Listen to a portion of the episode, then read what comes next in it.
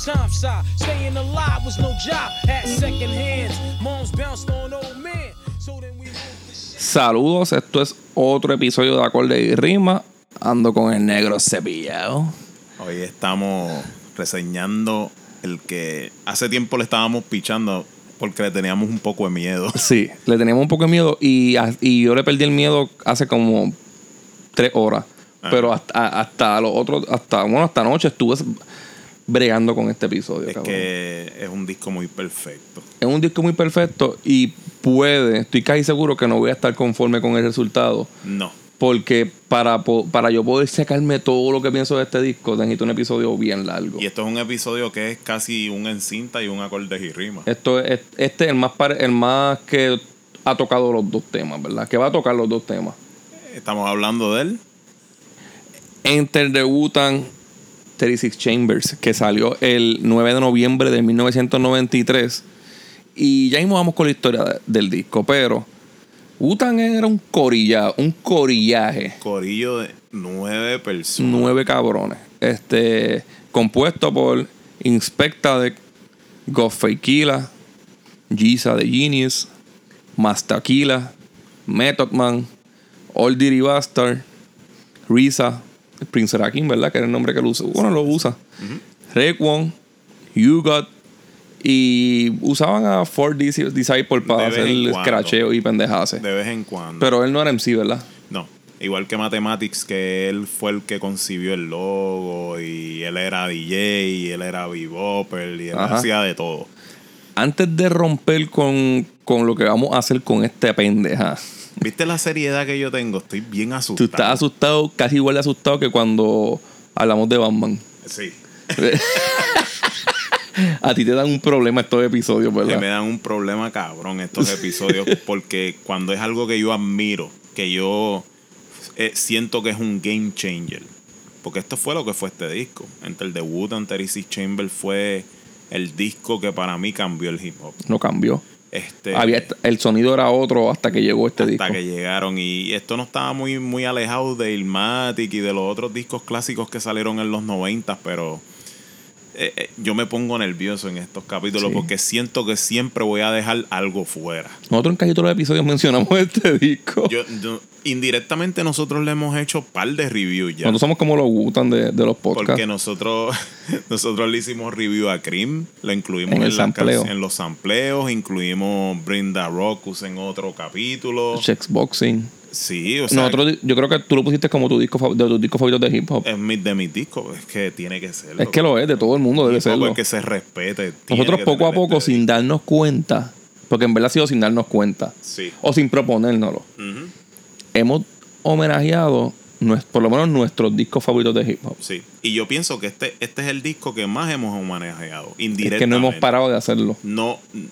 En todos los discos, en, perdón, en todos los capítulos que son especiales de rap, siempre terminamos hablando de él.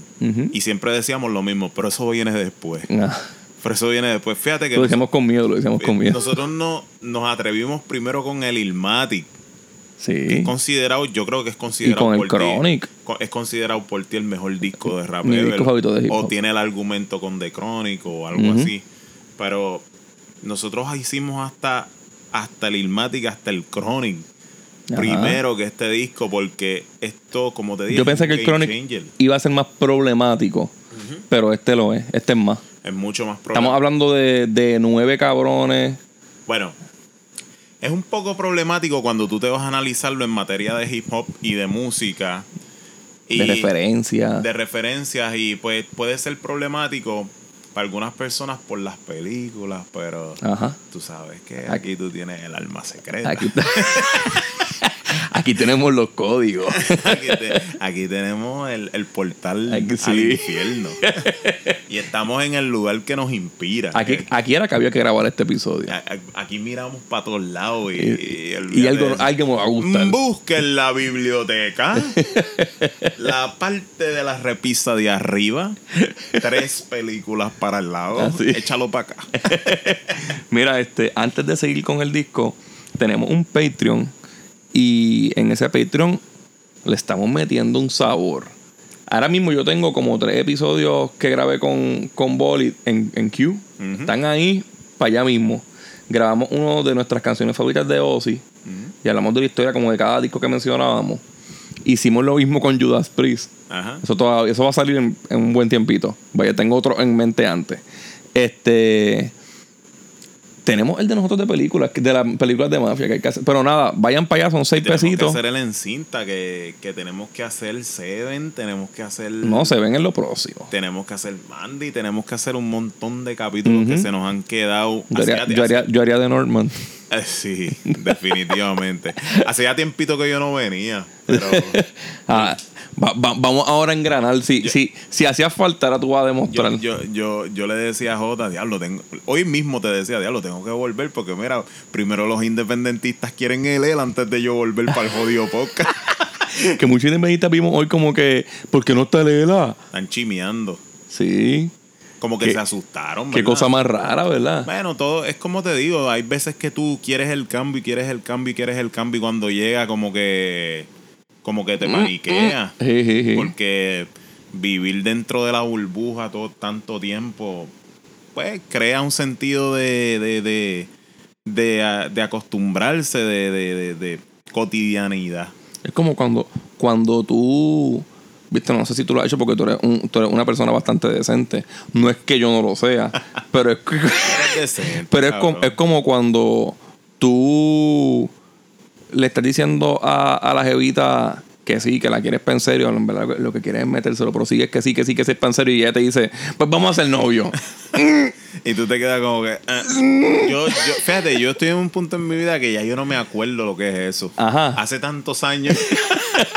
hace tantos años ya. Y pues tú sabes, yo estoy en, en- en una cosa. Tú muy, tranquilo. Muy bonita, Sí, sí. muy estable. Eh, eh, y no, no, como que no te puedo seguir en ese ejemplo. Ok, ok. Pues está bien, pues el que, el que me escuchó y se puede identificar, no estoy hablando de mí, pero me han contado que, que eso pasa. Ah, Y además, esos son analogías de gente extremadamente linda. Ah, Y. Cabrón, tú sabes. Hay, hay- hay parámetros, cabrón. seriedad, seriedad. Ahora vamos, ahora vamos con, con el disco. Es una producción por Risa para Loud Records.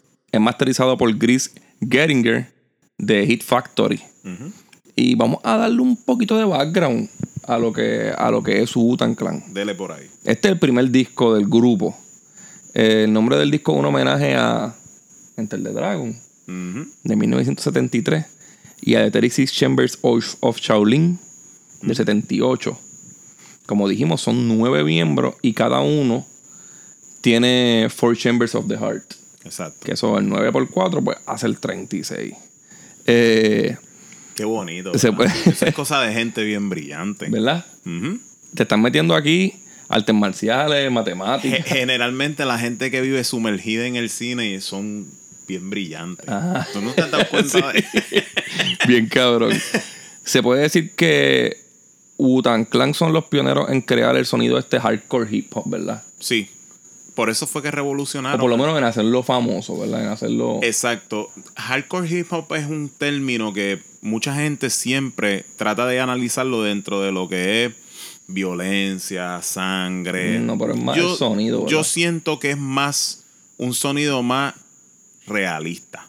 Más realista. Cuando tú miras Sucio, un sonido sucio. antes de Wu-Tang Clan, que eran los grupos que habían, era pues NC Search, Run DMC, el QJ, todas las inspiraciones. Llegó Nas, llegaron, primero llegó Rakim, llegó Nas. Este era el rap de Nueva York. Pero tú sentías como que eh, en el momento en que llegó Nas, empezaste a escuchar la realidad desde una visión que se acercaba a una generación que es más era tuya. Ese fue el cambio que dio Nas. Me hablaba más a mí. Exacto. Pero en, en el momento en que llegó Wu-Tang Clan, tú palpabas con ellos la realidad de la calle desde un punto de vista de unos chamacos que tú los sentías que eran como tú. Porque de lo que ellos te rapeaban era así, de la dureza de las calles, pero ellos eran chamacos que se podrían autodenominar como nerds, porque ellos les gustaban los cómics de Marvel, Con cojones. ellos les gustaban las películas de karate. Y tú te relacionas más porque tú los ves en todos los videos trashy, como a lo mejor tú mismo te veías, no con ropa cara, porque el rap lo que lo distinguía en ese momento era que se veía bien flashy, todo el mundo tenía Adidas, cadenas, esto, lo otro. Wutan Clan no vino así. Ellos le dan, ellos le dan en una línea aquí que me estuvo media pendeja. Ellos le dan como que un shout out a, los a los pantalones de camuflaje Kill Large. Exacto. Porque Wu-Tang Clan fue el crew que llegó, que son los panas tuyos de la esquina. Ajá. Que se visten con hoodies, que se visten con pantalones grandes, que no tienen prendas, porque, to- porque todos estamos jodidos. Ajá. Y las líricas de ellos te pueden hablar, como dije ahorita, la rudeza de las calles, pero no te van a decir como en el El Cuyé, yo tengo todas las mujeres, yo tengo los mejores carros, o como Ron DMC, o como los demás. Ellos te decían, hacho, el, el, este, el capítulo de los cómics donde sale Doctor Doom está cabrón. Ajá. Y te hacen una referencia de Iron Man. Cada uno de ellos... Es un personaje. Uno de los seudónimos de cada uno de ellos es Héroes de Marvel. Risa pensó hacer cómics en música con Wutan Clan. Él, él- él mezcló todas las cosas que le gustaban y empezó a dejarse de llevar de los paradigmas de las películas de karate que a él le gustaban para hacer un grupo alrededor de todo eso. Ujú. ¿Entiendes? Y ellos muchos lo mantienen porque mira Inspector es con Surface. Exacto. Y el Ca- Metagos Fakeila también. Cada uno de los nombres de ellos son personajes de las películas de karate que salieron, menos el de Method Man. Menos el Me- Method Man fue un invento que ellos hicieron acá. Si tú te fijas, todos los de ellos, ellos tienen seudónimos. Antes de que la fiebre de Marvel fuera fiebre como es hoy en día, Ujú. antes Ghostface Killer era Tony Starks. Ujú. El primer disco de él se llama Iron Man, Sí. ¿verdad? Ujú. Method Man siempre fue el Ghost Rider Johnny Blaze. ¿Entiendes? Sí, sí. Y por ahí podemos seguir mencionando. La, la cosa es que para nosotros en ese momento, en el 93, yo por lo menos que tenía 13 años, yo lo veía como que el rap era de jóvenes adultos, como yo veía a mi hermano, que eran jóvenes pero eran adultos ya. Y Wutan empezó a jugar más con un grupo demográfico que era como de 14 a 20 años y tú sentías que ese era el grupo que te representaba. Ellos podían ser tus amigos. Exacto. Olderibastal era el amigo loco que todos tenemos. Ajá. Este, de Reza, de Reza era el tipo genio que todo el mundo conoce. Sí, sí, en- él, él literalmente era de Genius. Method Man es el tipo cool que todo el mundo conoce. Y así cada uno de ellos representa una personalidad de toda la gente que se criaron contigo. Añádele a eso el ritmo. Esta gente empezaron a samplear cortes de películas. Cortes de películas con las que nosotros nos criamos viendo. Y no una o dos veces, en casi todas las canciones. Yo estoy, yo estoy seguro que las personas que son, que se criaron entre Estados Unidos y Puerto Rico saben lo que es el Channel 5.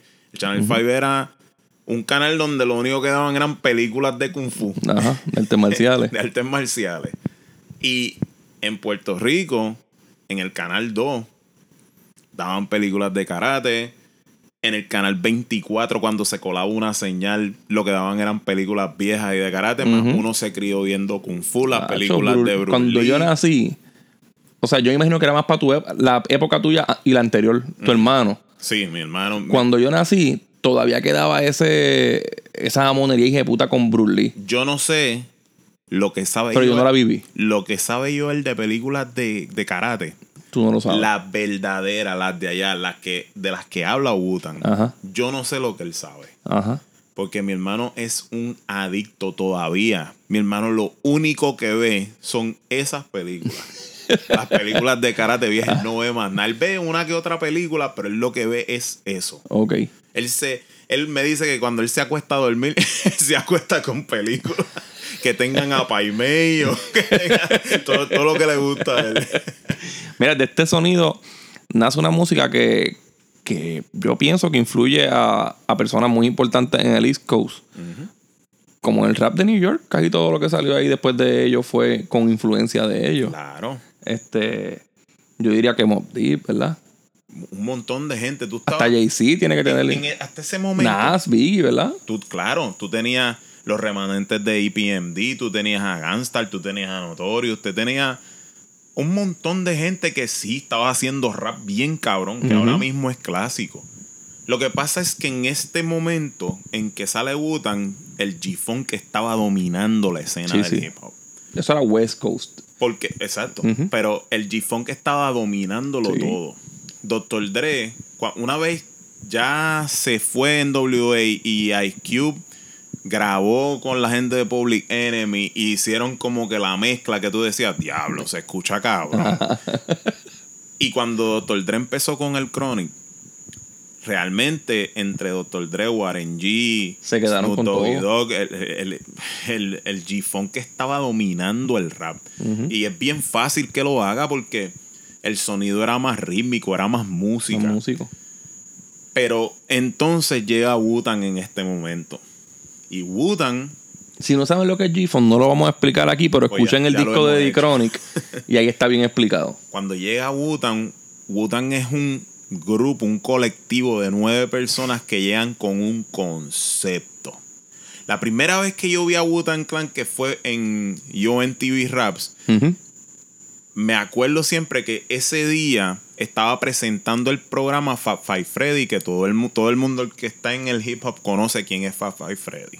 Una de las personas más influyentes en el, en el hip hop. Este, ha estado ahí desde que todo empezó. Y ese día él presentó el programa y, y para colmo de males, una persona tan grande como Fab Five Freddy tiene el gusto de presentarle al mundo a Wutan. Ajá. Cuando tuviste todos estos nueve cabrones con las caras tapadas. que eso es bien al revés a lo que el género hacía, porque todo el mundo quería reconocimiento, todo el mundo quería saber quiénes eran. Ellos no, ellos llegaron todos con las caras tapadas. Y con hoodies, y tú decías como que ya visualmente, por lo menos para mí, yo hablo desde mi experiencia. Da curiosidad. Para una persona que lo único que veía eran películas de horror Ajá. Y que Ya- veía películas de karate por el lado. Ya te dieron en el punto G. Ya a mí, exactamente, me estaban dando en el punto G. Ya yo decía como que, diablo, ¿quién carajo son esa gente? Puñetas, se ven cabrones. Porque me encantan. Esa- no han cantado nada y se ven cabrones. Y lo amo. Esa- Una vez sale el, el cassette, porque para ese momento pues no era disco. Que yo te digo, no he sentido esto en, en muchos discos de rap en mi vida. Pero una vez yo pongo ese cassette, yo tengo la visión de decir, esto va a ser grande. este disco yo no lo puedo sacar yo no lo puedo, yo no puedo dejar de pensar en él. Y yo siento que este cassette va a perdurar y perdurar y perdurar, no importa cuántos años pasen. Ujú. ¿Ok? Ese disco es tan importante, por lo menos para mí, Ha perdurado tanto que lo acaban de meter en el Congreso. en la librería del Congreso, porque. Y fue un disco que no, no tuvo los 10 de todo el mundo desde el principio, porque era un sonido nuevo Esto es, malcri esto es hip hop malcriado. y no lo entendían. Es, es- Lo de Nas es más diplomático. Exacto. Lo de Chronic es bien más musical. Esto es un poco más juvenil, con muchas analogías y muchas fantasías de chamaquito. Mucho malcriado, mucho, mucho bocón. Pero que tú lo sentías Una más música real, cabrona un más real sí. a la gente que estaba alrededor tuyo. O sea, cuando los otros raperos, no voy a decir nada, sí iba a decir nada, pero no voy a decir nada. Nas es Dios. Pero cuando los otros raperos te decían, yo me, creí, me crié cambiando los cheques del welfare con una cadena, tú decías como que, está bien, progresó en la vida. Ajá. Cuando el Derivastar te decía que él cambiaba los cheques del welfare, tú mirabas a Old Derivastar y tú decías, este cabrón se crió cogiendo Esto, welfare. esto, esto él lo escribió después de llegar de. y esto es lo que él le gusta. De hecho, es una historia que nosotros hemos contado un montón de veces del el programa que Old Derivastar fue en NTV a cambiar este, los cupones. Ajá. Que llegó en una limusina y las cámaras de NTV lo estaban filmando y él se metió a la oficina. Que eso, cabrón, eso es un clásico de la humanidad. Porque él decía que es free money. ¿Cómo carajo yo no voy a coger free money? Que se jode el gobierno. Ajá. Claro que los quiero. Que realmente, mira que jodienda. Esa ver- de verdad para mí es la protesta más efectiva que hay. Sí. De verdad. O sea, que se joda, cógele las ayudas. No se la puede dejar. Si yo se la puedo coger y soy millonario que me joda, que se claro. jodan por no sean cabros. Yo pienso que mucho del sonido hip hop underground de ahora busca un sonido actualizado de Wu-Tang Clan. Por ejemplo, Griselda. Griselda no hace lo mismo que, que Wu-Tang, pero tratan. Bien similar. Sí, porque Griselda es un hip hop más lento, mm, de menos hype. Es más de, de, de- de- de que tú sientas como que lo pesado de la, de la calle. Y todo lo que los rodea. Porque si tú te pones a ver en el ejemplo de Griselda, ¿de qué Griselda te habla? ¿Cuáles son los temas? Droga. Más De la calle, droga y eso, pero acompañado de las cosas que crecieron amando. Lucha libre, NBA, Lo que son los cómics acá y, la- y las artes marciales. cosas que te relacionan más con ellos para cada generación. Eso es para una generación que va después de la mía. Exacto. Y eso es. O la mía, puede eso, ser la mía. Eso viene de Wutan.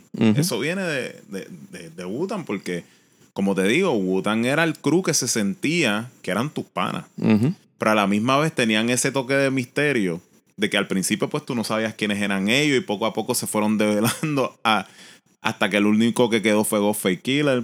Por lo obvio que lo develaron por primera vez en Puerto Rico. Esa historia ya yo la hice en el otro podcast. lo develaron, un guardia lo develó.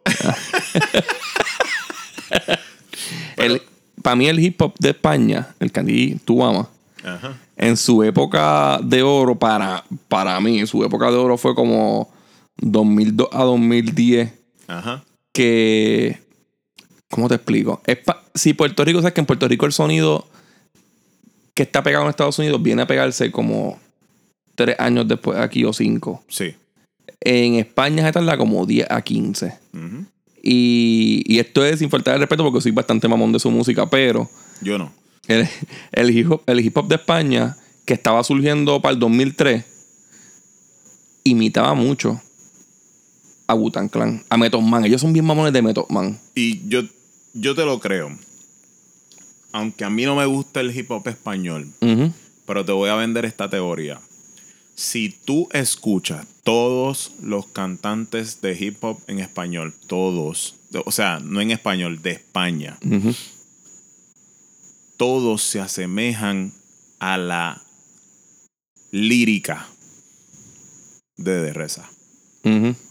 Si tú escuchas a De Reza cantando y escuchas a los, a los españoles, se oye bien similar. ¿Entiendes? Las barras de ellos se oyen bien similares a como las tira De Reza. Que De Reza, pues, mi pensamiento es que yo, yo creo que él es un genio. Pero para mí él no es el mejor liricista.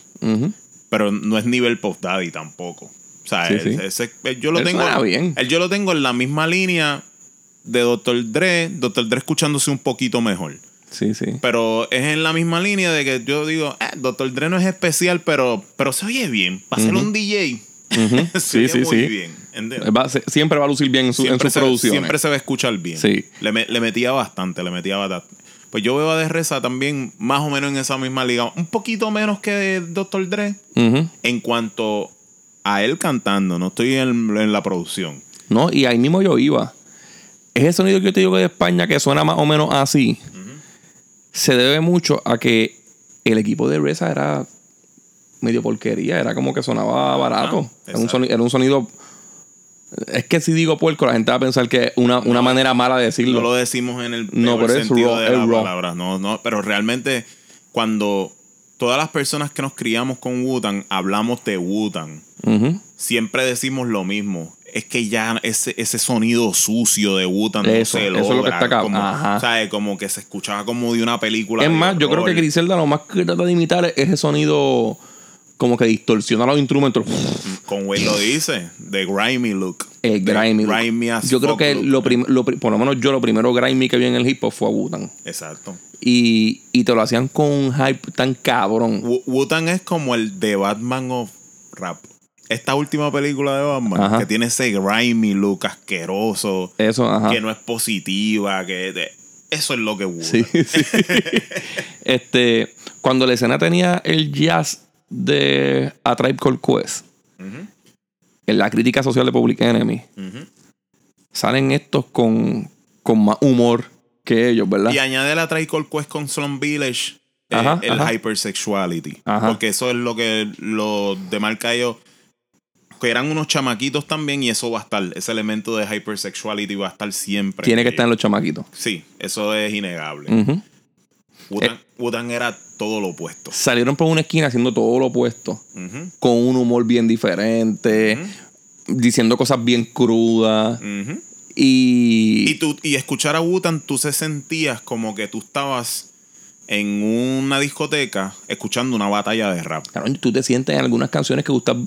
Que ellos están cantando el coro con los, echándose los brazos en los hombros. Exacto, porque tú te acuerdas el video de Eminem de Rap God, Claro. donde él está cantando en el medio y todo el mundo está jotando Ajá. alrededor. Así tú- ahí se es sienten los discos de. Wu-Tang. ¿Verdad que sí? Sí, sí, yo siento a Wutan así porque, por lo obvio, son nueve cabrones. Ajá. Obviamente, eso, No hay tanta silla ni. eso es más que una cocinita de baloncesto. o sea, son nueve cabrones. El sentido de batalla está ahí y el nombre de ellos. O sea, Wutan son los malos de la película Shaolin versus The Wutan. En donde Wutan significaba que ellos eran, tenían las espadas más violentas que habían en las artes marciales. Y del mismo Reza dice que ellos veían que su lírica eran la espada más violenta que había en las artes marciales y cada uno tenía que superarse más allá del otro porque ellos eran el crew, el posse que más duro estaban liricalmente. Por eso el concepto como tal de este disco, liricalmente, es ese, competir. competir. Somos los más duros, que ¿dónde están los demás? Estamos esperando ba- batalla. El- ese es el concepto como tal del disco en cuestión de la letra. Aparte de dos o tres que tienen otros temas, pero la mayoría del, del- son versos de cada uno batallando. Y eso se y eso lo enseña el disco. El disco, o sea, no vamos a entrar porque vamos a entrar en detalle ahora canción Sí. por canción, pero eso es lo que fomenta el disco. Que eso fue un proyecto que él empezó, que lo hizo alrededor de las cosas que él ama, pero se trató de aplicar todas las enseñanzas de esas cosas que él ama y la metodología. Sí. Y él hizo el grupo pensando, con un, pensando en un principio, que es el Enter the Wutan, y con un final con el Eight, eh, con el Eight Diagrams, Ajá. que se supone que ese fuera el último disco de ellos. Sí. Eh, eso fue como él lo visualizó desde un principio. So, ya él tenía un plan montado en su cabeza de que tenía que ser más que rap arte, que tenía que ser teatrical, que tenía que tener un concepto y que cada cual se tenía que adherir a ese concepto, lo cual cada uno de ellos han hecho toda la vida. Sí, porque cabrón. ninguno se ha quitado. ¿No? Ninguno se ha quitado. Ninguno se quita el nombre. Ninguno se quita el nombre. Todos dicen Wutan Forever. O sea, te digo que. Está fue- cabrón que son nueve hijos de puta y nunca. y, y que cada uno se tuvo que ganar sus posiciones porque hay un montón de leyendas sobre el disco de que tenían que hacer batallas entre ellos. Sí, hay, hay muchas canciones que Risa los ponía a batallar y los que ganaban eran los que iban para esa canción. Eran los que iban a pasar. Y la última competencia, ¿lo podemos decir ahorita? sí, lo Sí, decimos. vamos a decirlo ahorita. Este álbum, saliendo por la esquinita y con esa crudeza, vendió 30 mil copias la primera semana. Ujú, Llega- ellos llegaron a un puesto de 41 en Billboard 200. ujú, En el 95 ya era certificado platino por la RIA.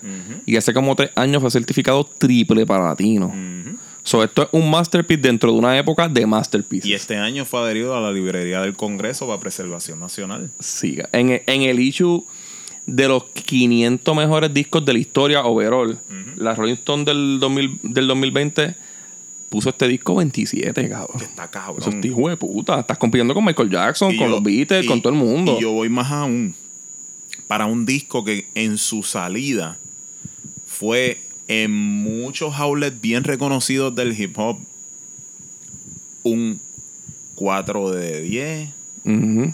Un 5 de 7. No lo entendían cuando salió. Un, o sea, está cabrón que Sí. esos mismos outlets como The Source, que no le. The Source le dio un review casi perfecto, pero tuvieron que hacer un reissue 20 años después, retratándose. Ajá. Porque no lo, No lo entendieron al principio. Y ese es el punto.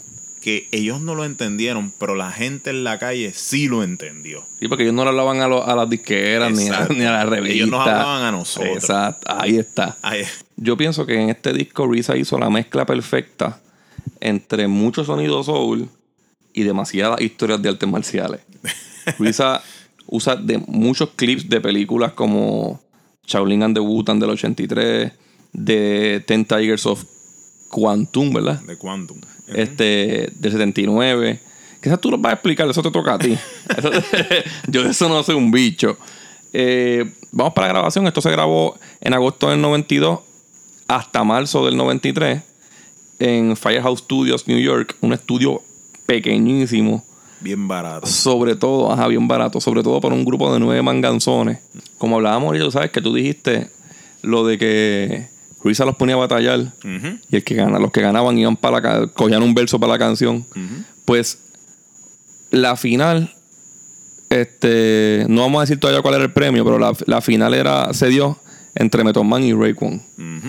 Y de ahí salió una canción que Los se llama mejores. Los dos mejores.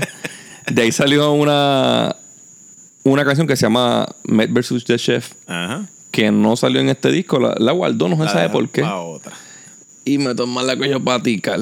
Que eso quizás hablaremos en otro episodio en el futuro. Uh, sí, definitivamente. ¿Verdad que sí? Definitivamente. Es que también yo entiendo que Reza quería que ellos se jodieran y hicieran una labor de amor, jodiéndose por el disco como él se estaba jodiendo. Así, así son las artes marciales, cabrón. Ese tipo es un mamabicho.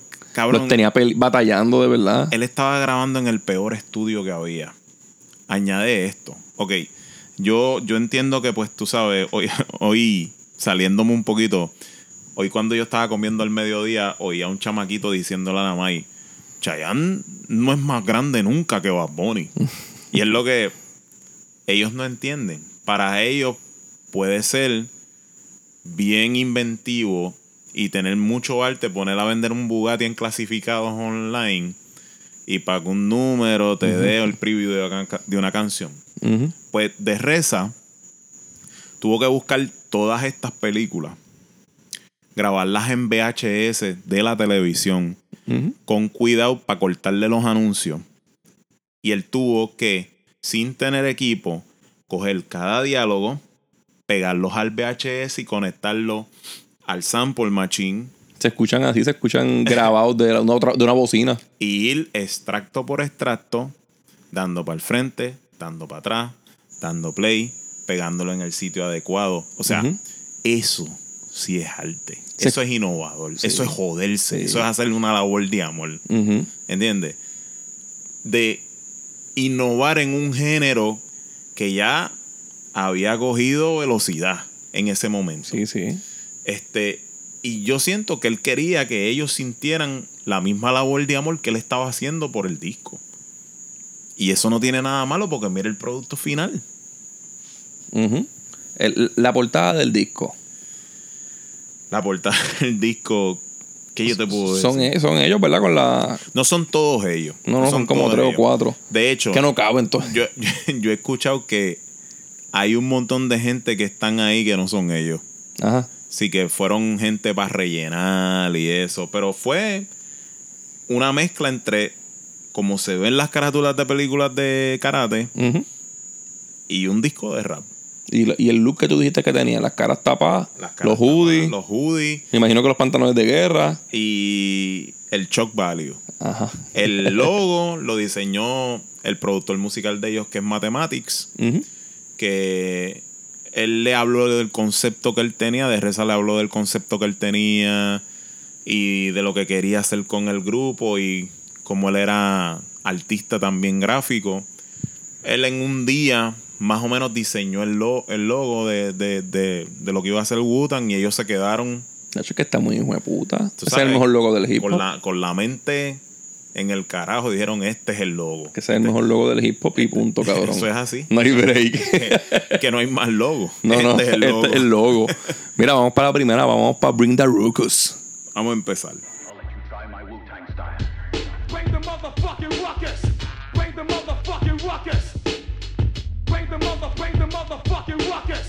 Bring the motherfucking ruckus.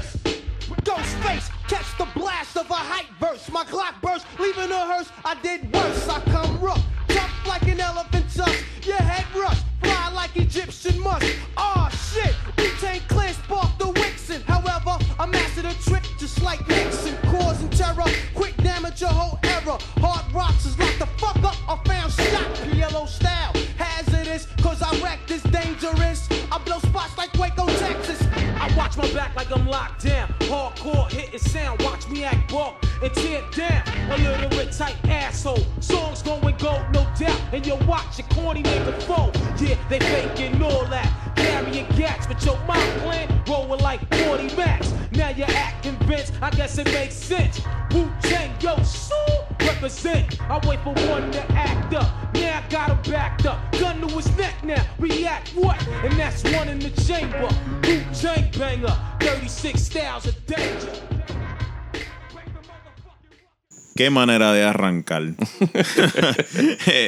Para mí, imagínate cómo eso fue la primera vez. Qué bofetón, ¿verdad? Empieza con un diálogo de Ten Tiger from Quantum del 79.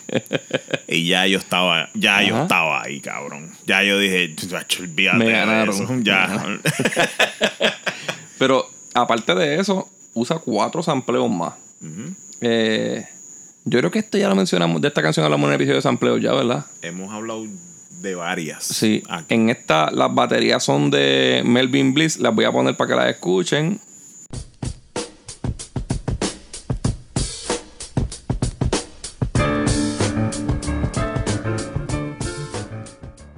Eso fue Synthetic Substitution de Melvin Bliss. Y luego cuando la canción como que el verso se aprieta y se pone como más pesado, son baterías de Ralph Vargas y Carlos Bess, que son estas.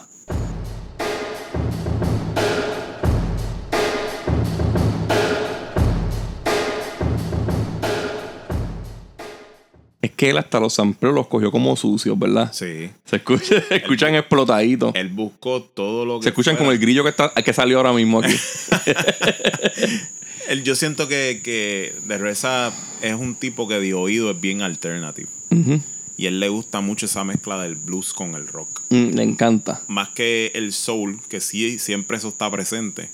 Pero le encanta más como que esa mezcla de sonido. Sí. Y que se Le escuchen. gusta el alboroto, pero sin que alborote tanto. Exacto. Se escucha, se escucha como, como alguien en una marquesina, como un garage band que generalmente son muy buenos. Ajá.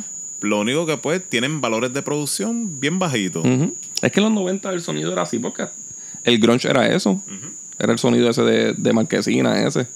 Este, luego entra un pianito de, de Dramatics en la canción In the Rain, que lo voy a poner.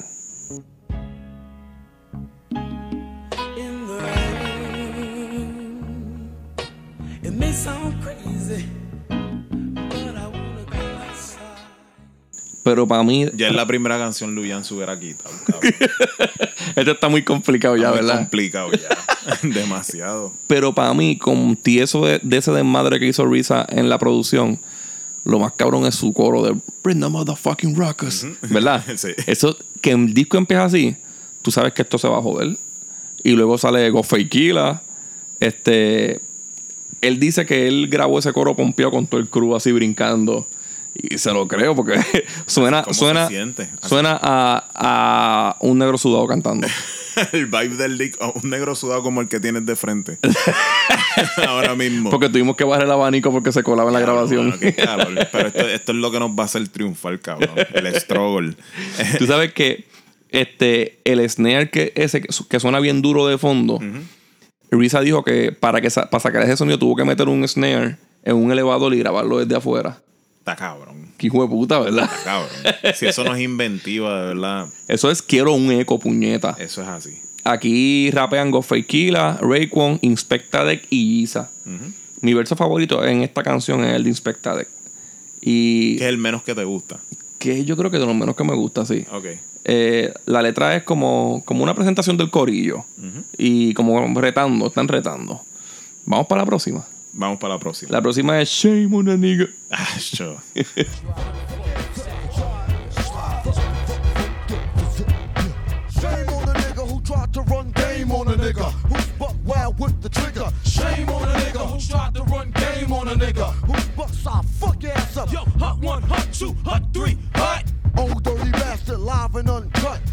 Styles unbreakable, shatterproof. To the young youth, you wanna get gun? Shoot, blow. How you like me now? Don't fuck the style, ruthless. Wow. Do you wanna get your teeth knocked the fuck out? Wanna get on it like that? Well, this- Esta canción empieza con Shaolin and the Wu-Tang y yo te tengo algo que confesar. Cuando yo escuché por primera vez a Wu-Tang Clan, mi cantante favorito de Wu-Tang era el Bastard. ¿Verdad? La es que llama la atención. La energía que brindaba y esta canción en particular ya te está diciendo el 2 va a estar bien cabrón. Ajá. Eh, el 2 es el que es conocido como el disco de Derrick Bastard. sí. El Return of the Two de Terry C. Chamber. Y yo no tengo que decir que eso es otro clásico más. que es un disco que tenemos que género. coger después también. Ahora, si yo te digo a ti, Return of the Terry C. Chamber o Tikal, ¿cuál tú coges? Diablo, me tengo que ir por tica, hermano. Yo voy a escoger of the Terry C. Ajá. Chamber. ¡Diablo! para mí, para mí, los discos de Wu-Tang, ¿verdad? Son el primero, por supuesto, entre el de Wu-Tang, Ujú, Terry C. Chamber, ujú. Tikal, bien de cerca con Liquid Source, pero bien de cerca. Ajá. No es como que tengo a Tikal bien lejos del. no, esto es una decisión bien peleada. Mira, en, este, en ese verso yo como que escucho una interpolación de otro rapero, ¿verdad? ¿De quién es? Pues, ¿de quién es? Es del sobreviviente, del Ajá. primero, de One and Only. Del primero. del que es la inspiración de, de- del culpable que Daddy, Yankee hubiese durado tanto. David Daddy. Porque, sí, porque, al el durar tanto, cabrón. Ajá. Tener una cabeza tan fea. pues le dio la inspiración a los demás para que, mira, ustedes pueden hacer lo mismo que yo. Ustedes pueden durar si se siguen reinventando Ajá. dentro de la fuerza. Y más si no tienen una cabeza tan fea. Exacto, el único, de One and Only. Él es el Cool J. Vamos a ponerlo.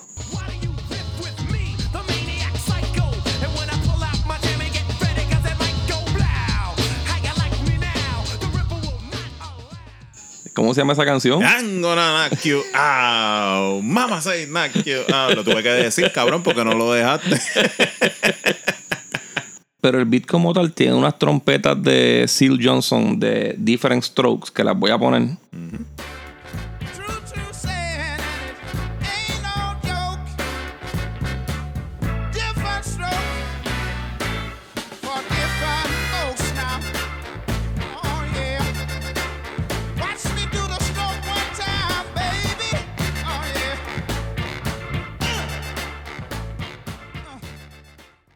que todos esos discos que samplean están hijos de puta. Y no, no es Different Stroke la serie de Arnold. No, cabrón. Voy a poner otra parte de la canción para explicar otro sampleo. Métele.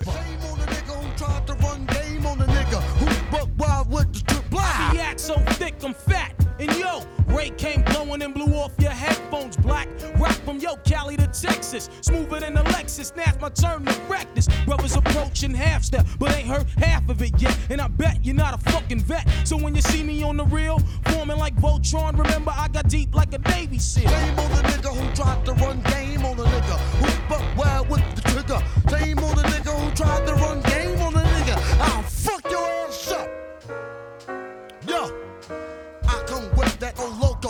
from my vocal. Couldn't beat me with a pair of bifocals. I'm no joker. Play me as a joker. Be on it like a house on fire. Smoke ya. Dudes be acting like the gangs anyway. Be like warriors come out and play. Eso es un- una interpolación de. ¿De quién? De The Warriors. Sí. La voy a poner, espérate.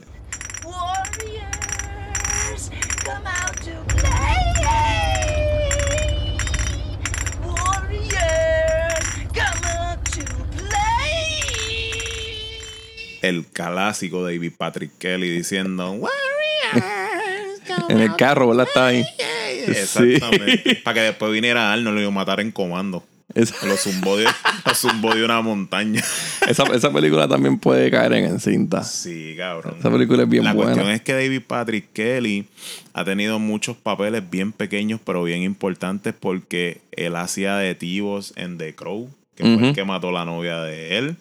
Y salió recientemente en John Wick en la 1, que él era el que limpiaba los cuerpos. No me está- acuerdo. ya está bien viejito, es que ya tú lo tienes que mirar bien, pero Ese, Aquí- tipo- ese, ese enano es un caballo. Aquí también están los pianos de Thelonious Monk en Black Anthem Fantasy. Thelonious Monk es la hostia. Papi. Deja poner eso, espérate.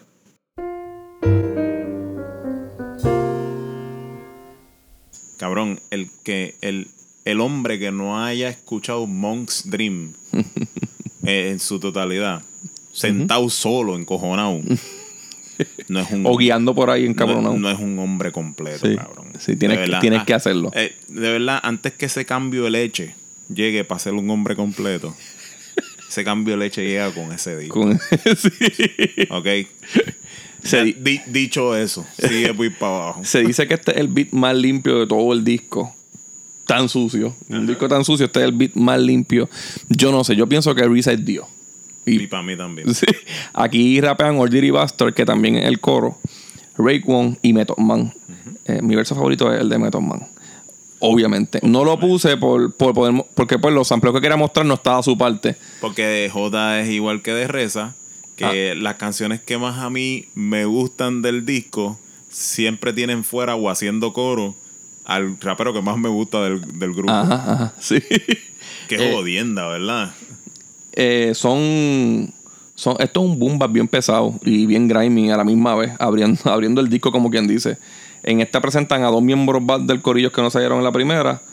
Y la letra también sigue en la misma línea como de Go Trips, de ellos roncando. Ahora viene Clan in the Front.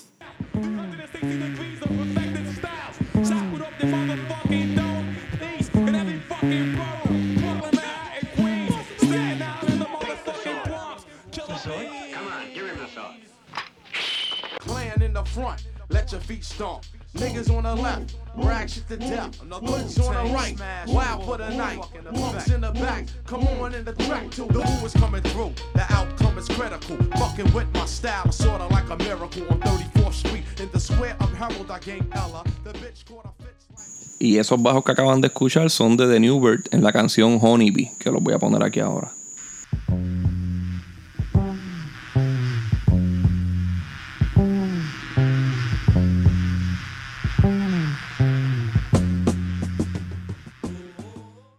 Y como siempre, empieza con un de Shaolin versus Wu-Tang.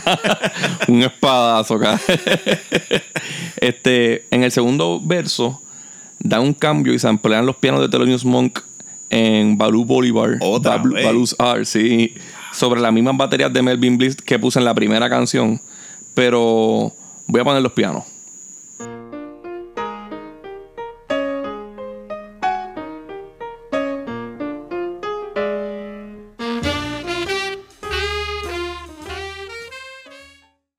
Y no hay nada en el mundo como el sonido del piano esquizofrénico de Thelonious Monk. Qué belleza, ¿verdad? O sea, este tipo, mientras su estado de salud mental fue decayendo más y más, más genial se puso hasta que no pudo más y desapareció. Sí. Este tipo, cabrón, yo volviendo otra vez a lo mismo, otra vez me sale de Wutan. Yo tuve un año tratando de comprar Monk's Dream en vinil y no pude, nada que ver. Cada vez que lo ponía en Amazon se agotaba en menos de cinco minutos. Este, obviamente, pues yo, yo creo que yo soy risa en otra vida porque yo hubiese puesto un montón de sampleos de. Sí, aquí lo que no salió del sample que viene después debió estar también. este, en ese mismo verso, Richard se interpola en Pass the Bone. También tiene una interpolación de los Jackson 5 y vuelven a usar sonidos de Shaolin and the Wu-Tang. Esta, esta es la canción de Giza, ¿verdad? Aunque Risa hace un intro presentando todo el corillo de ellos, que está un rato diciendo los nombres de todos. Este, pero el track son dos versos y el coro de Giza. Este es el disco que Luis hubiera hecho. Ajá. Este y Only Been for Cuban Link, Ajá. que es nada más con The Killer. Así- Pa' abajo. yo, yo, yo creo que yo me hubiese muerto haciendo ese disco. Giza cuenta que estaba alto con eso de tener que rapear a lo último de, la, de las canciones. Y él dice, ah, los que rapean último los cortan para el video, los cortan para la canción de la radio. Y él dijo, para el carajo, yo voy a abrir este track. Exacto. Entonces cuando lo abrió con ese verso, Los demás se quedaron, no, cabrón, la tienes que terminar tú. Yo no me voy a meter allá adentro. Pero no era justo, cabrón, porque él es el que se está jodiendo en el disco, de verdad. sí. Esta es como la canción Metal Man, pero de Giza. Ahora viene Wutan de Seven Chamber. Yeah.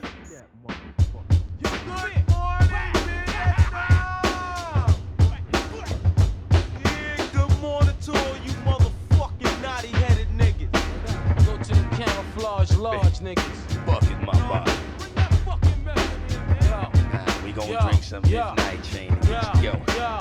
yo, yo, yo, champion gear that I rock, you get your boots knocked, then attack you like a pit, then lock shit down. Cause I hunt the freaks the sound, hardcore, but giving you more and more. Like ding, not sure to get you open like six packs. Killer bees exact, flipping what? Murder one fat tracks, alright? I kick it like a night flight. What light? I get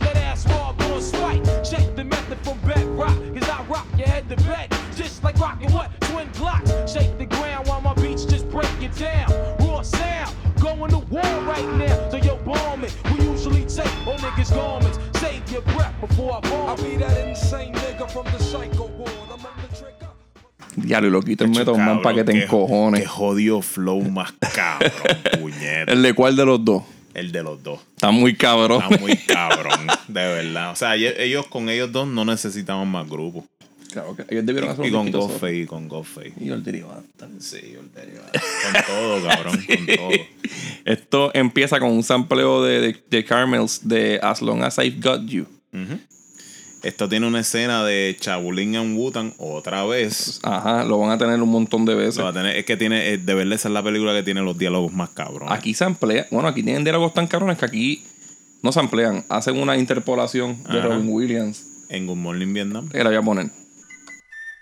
Good morning, Vietnam! Hey, this is not a test. This is rock and roll. Time to rock. Este beat es tan jazzy como tan grimy, ¿verdad? Tiene de las dos cosas bien hijo de puta. Y como dice la canción, aquí hay siete MCs comiendo culo. Fácil. Sí, este, empiezan como teniendo una conversación entre Method Man y Ray Kwon. Y llegan You Got con Ghostface a dar noticias de que mataron a un tipo.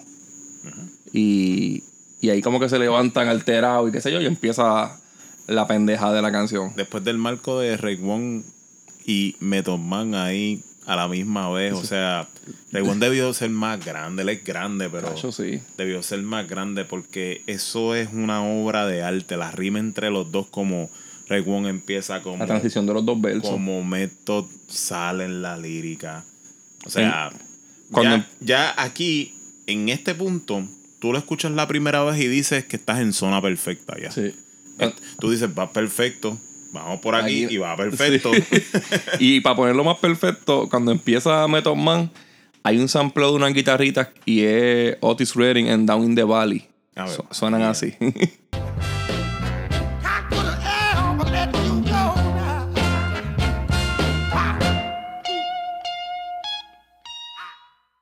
Bueno, este negrito cepillado. Hace, hace dos años que nosotros prometimos hacer un episodio de jazz. Yo creo que estamos hablando hasta de Otis. Nosotros prometimos un episodio de jazz en el momento en que tocamos In a Silent Way de Miles Davis. En- Porque dijimos que íbamos a hacer Beaches Brew. Exactamente. Y tenemos ese prometido y tenemos el de música clásica prometido. Sí. que Acho, sí, hace un tiempito ya. Lo único que pues esos son un poquito más difíciles y estamos esperando el momento adecuado en donde la musa esté chévere para hacerlo. Pero Tiene que venir ya mismo. tiene que venir ya mismo. Ya yo, mismo, diría, yo diría que en o antes de diciembre. Sí, sí, yo diría que después del verano, pero antes de diciembre. Antes de diciembre. Este el séptimo chamber. Y en el disco de Inspectade está el noveno. Ujú. Y en Liquid Soul está el cuarto. Eh, el que compró el disco ese de Butan que no tiene nadie tendrá los, el- el- los que faltan. Porque si no, vale los chavos. Vale los chavos. Sí. Después de esta viene Cardi B So Simple. Una canción muy especial para mí. Bien, bien especial. Sí. Vamos a ponerla.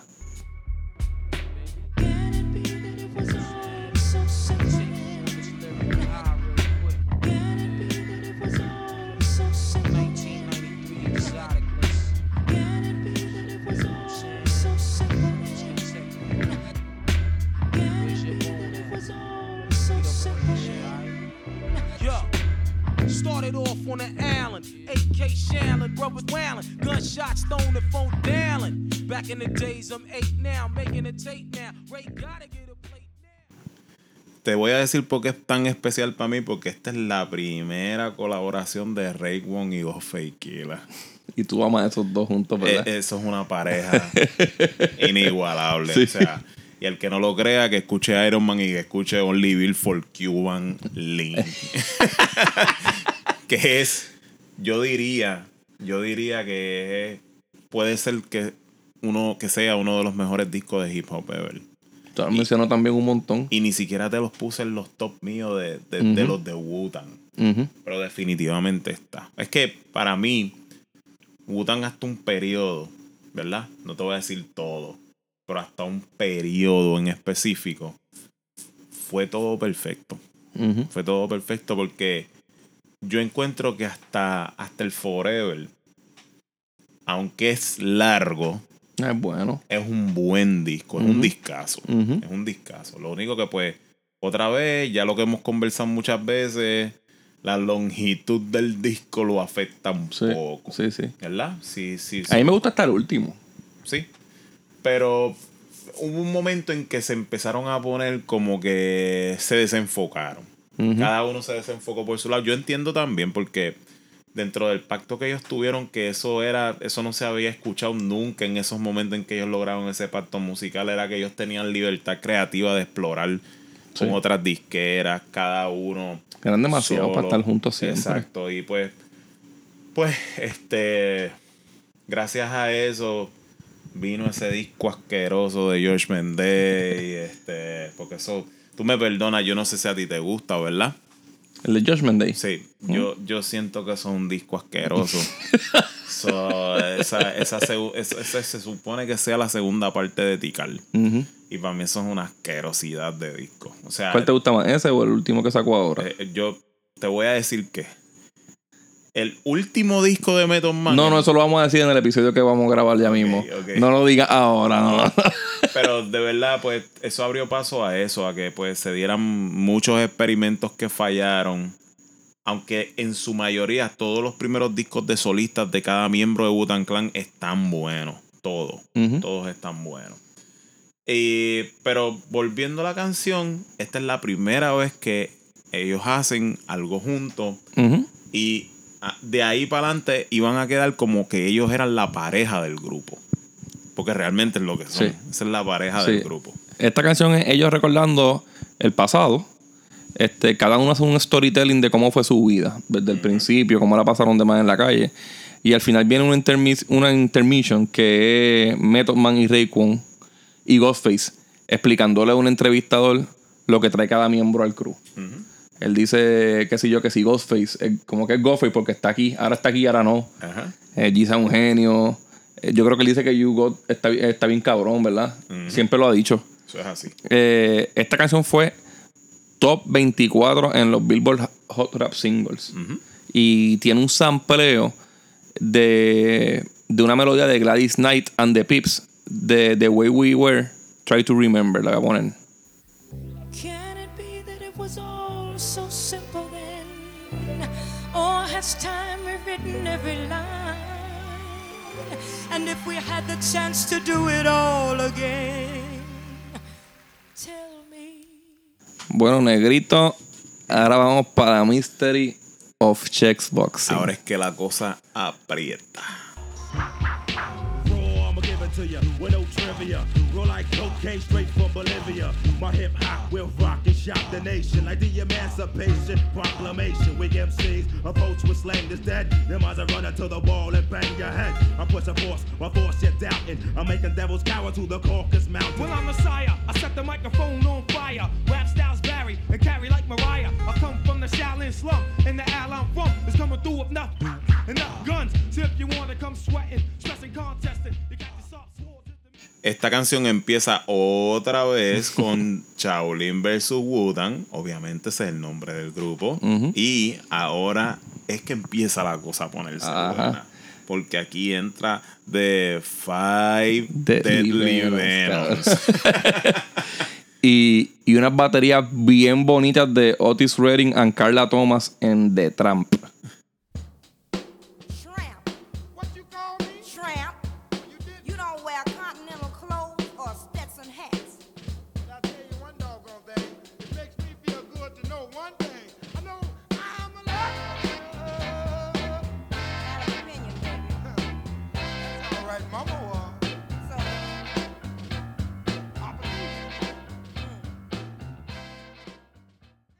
y aquí ellos terminan de presentar el resto del corillo, ¿verdad?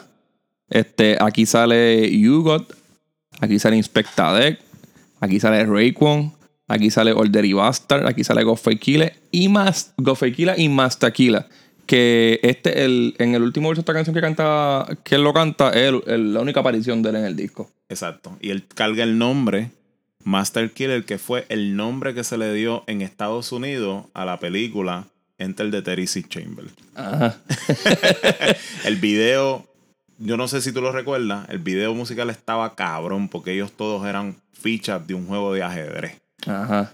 Y en inspiración lo que es el título de la película, eh, del título de la canción es a la película Misterios de Chess Boxing, la cual esta película tiene el segundo mejor villano de las historias de películas de karate de, eh, de karate de la China. El mejor villano de todos los tiempos es Pai Mei. Y el segundo mejor villano es The Ghost Face Killer. Ah.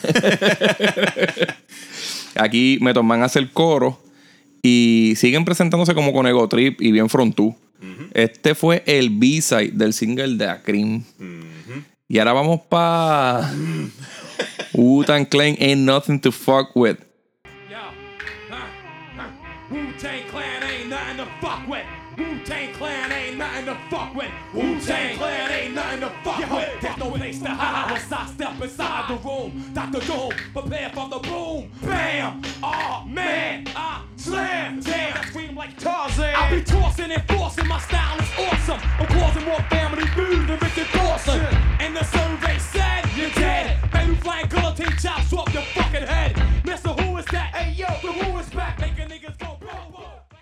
Esto, como pudieron escuchar, empieza con uno de los amperos que más se usó en los parties de underground aquí, ¿verdad? Eso así. Esa pista yo me acuerdo que la ponían a veces en lo que pompeaban al público. La usó Mexicano, la usó testigo. Memo Vale, la usó... La otra la usó Memo Vale, la de que se mueva el... La, usó Low Q en los discos de Joel, locutor. Este, esta canción abre con un sample de Executioners of Shaolin. Ajá. Otro clásico más de las películas. Para mí, todos son clásicos. Acostúmbrense a oírme a mí diciendo esta misma mierda, pero todos son clásicos.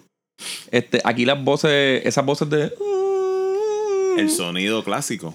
Eso es. Yo creo que ese es el sonido con, con el que más se identifica a Wutan. Ajá. Eso es. Sorprendentemente no es de una película de karate. No. Esto es de Adam Tucson Orchestra, Underdog, la voy a poner.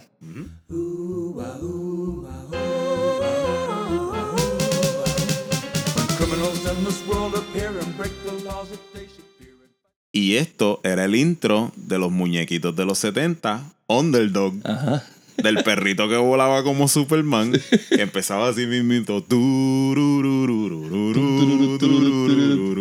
¿Quién iba a pensar que esa musiquita tan pendeja iba a salir en una pista tan cabrón Es que en todo hay arte. Este hijo de puta, mano. Hay que tener. Es que es de genius, cabrón. Eh, aquí salen unas baterías de Joe Tex en Papa Was 2, que les voy a poner ahora.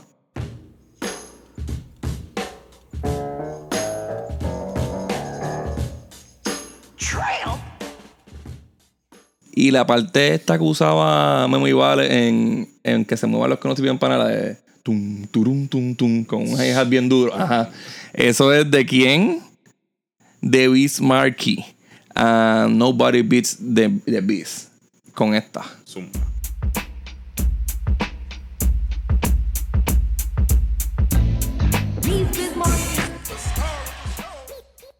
Aquí también no los voy a poner, pero hay unos efectos de lluvia que es de Dramatics en la canción In the Rain otra vez y la voz de Andrea McCardle en Tomorrow.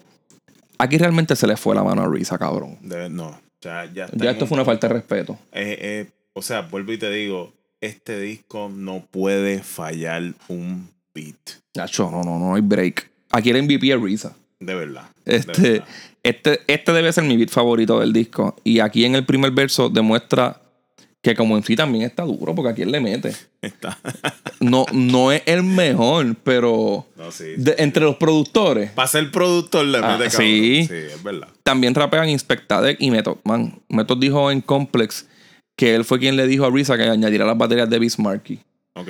Y que ese día Risa hizo la pista y la de la canción Method Man. Y Method grabó sus sus dos partes, las partes de las dos canciones. Aprovecho. y de puta. Él dijo, "Acho, si me voy, va y se la da a otro. Porque este cabrón no me quiere. Sí.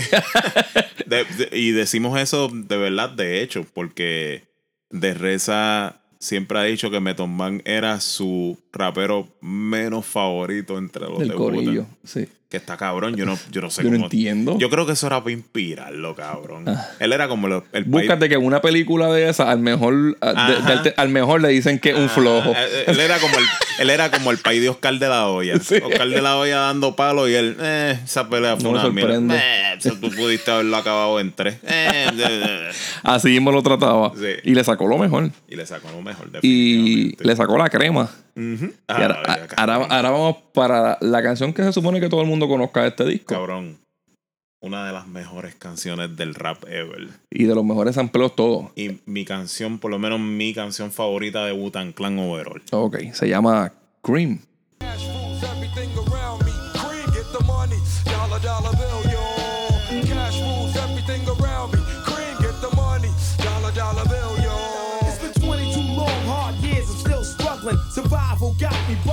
But I'm alive on arrival. I the shape of the streets to stay awake to the ways of the world. Deep, a man with a dream with plans to make cream was fail. I went to jail at the age of 15, a young buck selling drugs and such who never had much, trying to get a clutch of what I could not. Oye, Luisito, pero. Pero Pallisa no llevarse tan bien con el estilo de Method Man le da el mejor coro el disco, cabrón. Pero no sale. ¿Qué? No sale. Ah, no, no, no sabe. Lo que yo siempre me quejo, pero mira, esto es, ¿cómo te digo? Yo lo relaciono en materia de películas como de Big Chill. Ujú. Ok, Lawrence Kasdan hizo de Big Chill y el muerto es la trama gira de una reunión de amigos porque uno de ellos muere y todos ellos se reencuentran en el funeral de él y empiezan a rememorar sus vidas y todo eso, que esto es un clásico del cine. Otra vez yo diciendo que es un clásico del cine. ¿Qué pasa? El muerto en la película es Kevin Costner. Y Ujú. Kevin estaba empezando su carrera en ese momento. Pero él nunca, ¿verdad? Estuvo de acuerdo con que él hiciera el muerto porque él dice que Loren Catan, eso no fue lo que le prometió a él. Y estaba bien encojonado porque no le dieron tiempo en la película. Y Loren Catan dijo: No te ocupes, Nero, que yo te voy a dar tu break. Cuento largo corto. Loren Catan, pues, terminó casi de socio con Kevin Costner más adelante en su carrera. Él fue el que lo dirigió en Silverado. Él fue el que lo dirigió en Wyatt Earp. Él fue el que lo produjo en The Bodyguard. Ok. So, como te digo, puede ser que en el momento parece que haya quedado fuera de lo mejor. Pero a lo mejor era que lo estaba guardando para después. Estaba cargando. lo estaba dejando para después porque, tú sabes, como te digo, Loren Cata escribió la mejor película de Star Wars, que es Empire Strike Back. Y se decía todo el tiempo de que él siempre tenía a Kevin Costner en la mira como para tratar de introducirlo en algo. Pero a lo mejor Dios, no, déjalo para después. Ya mismo, ya mismo lo como saco. hizo de reza con, con, con, Method con Man. En esta canción hay varios sampleos. Esa Que- canción es de Big Chill. Esa Ajá. canción está Method Man, pero no está Method Man.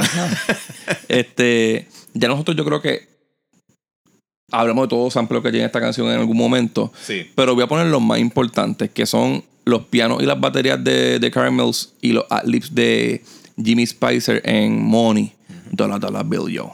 Voy a poner los dos corridos para que para salir de ellos.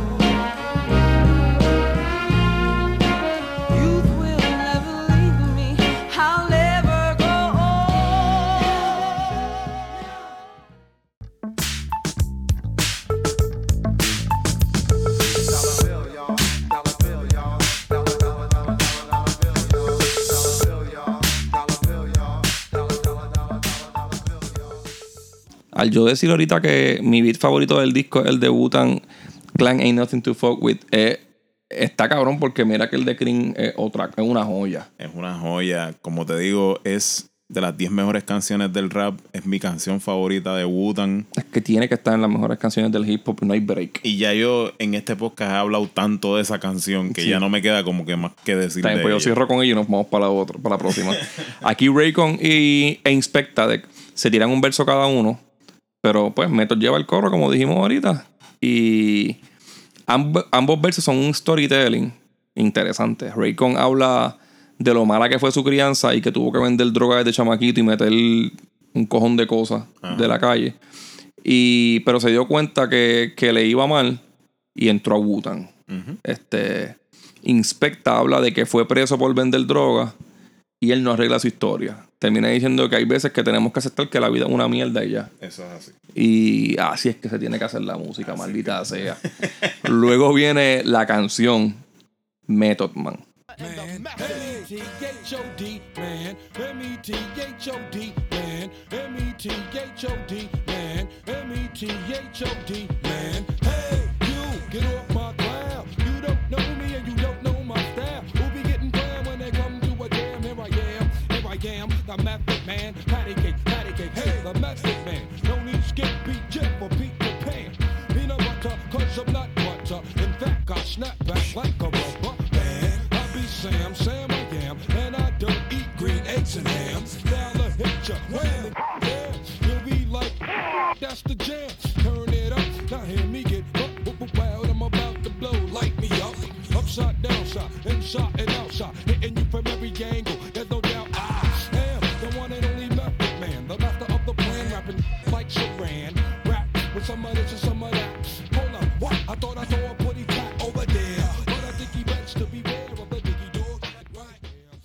Es el track donde el mejor MC del grupo se saca el bicho. la, la, la línea de Tweety. Sí, aquí hay una a línea. toda, toda purita, apurita. La voy a poner, espérate. I thought I saw a putty tat a tweeping upon me. I did, I saw a putty tat as plain as he. Este debe ser el sampleo más pendejo que yo he puesto en este podcast, cabrón. Embuste, embuste. Voy a poner uno más pendejo Cabrón, ahora. No, cabrón, los Looney Tunes no son pendejos. Cabrón, voy a pon- Respeta, cabrón. Voy a poner uno más pendejo ahora. El de Para Cake.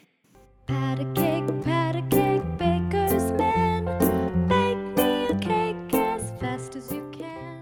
Este hijo de puta en esta canción hizo referencia hasta de eso.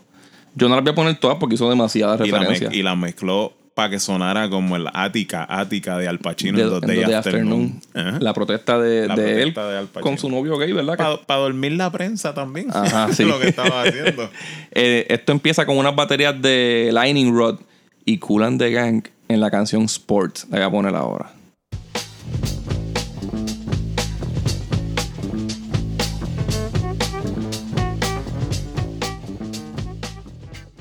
Tú sabes que Method Man empieza con lo de M-E-T-H-O-D, man.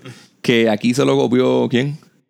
Eddie D es el que es en, D- en Mad Jam, yo creo que eso, D Adam Mad Jam. Yo creo que fue en Mad Jam, sí. Este, de hecho, una vez, yo creo que yo lo conté en uno de los primeros episodios. Yo estaba en la respuesta pidiendo en la barra y D Adam estaba al lado también pidiendo y salió la canción. Y cuando vino esa parte, yo le digo, eh, Didi, y él me sacó la cara. "Eh, Ya, cabrón". cabrón. Y después de la parte de Didi, hay una parte que es de que Notiboy la cantaba en D-Noise. Ujú. Este, pero ese M-E-T-H-O-D man sale de quién? De Hall Oates. Pasillos y avenitas. Se llama Modern Love, la canción la voy a poner. No genio.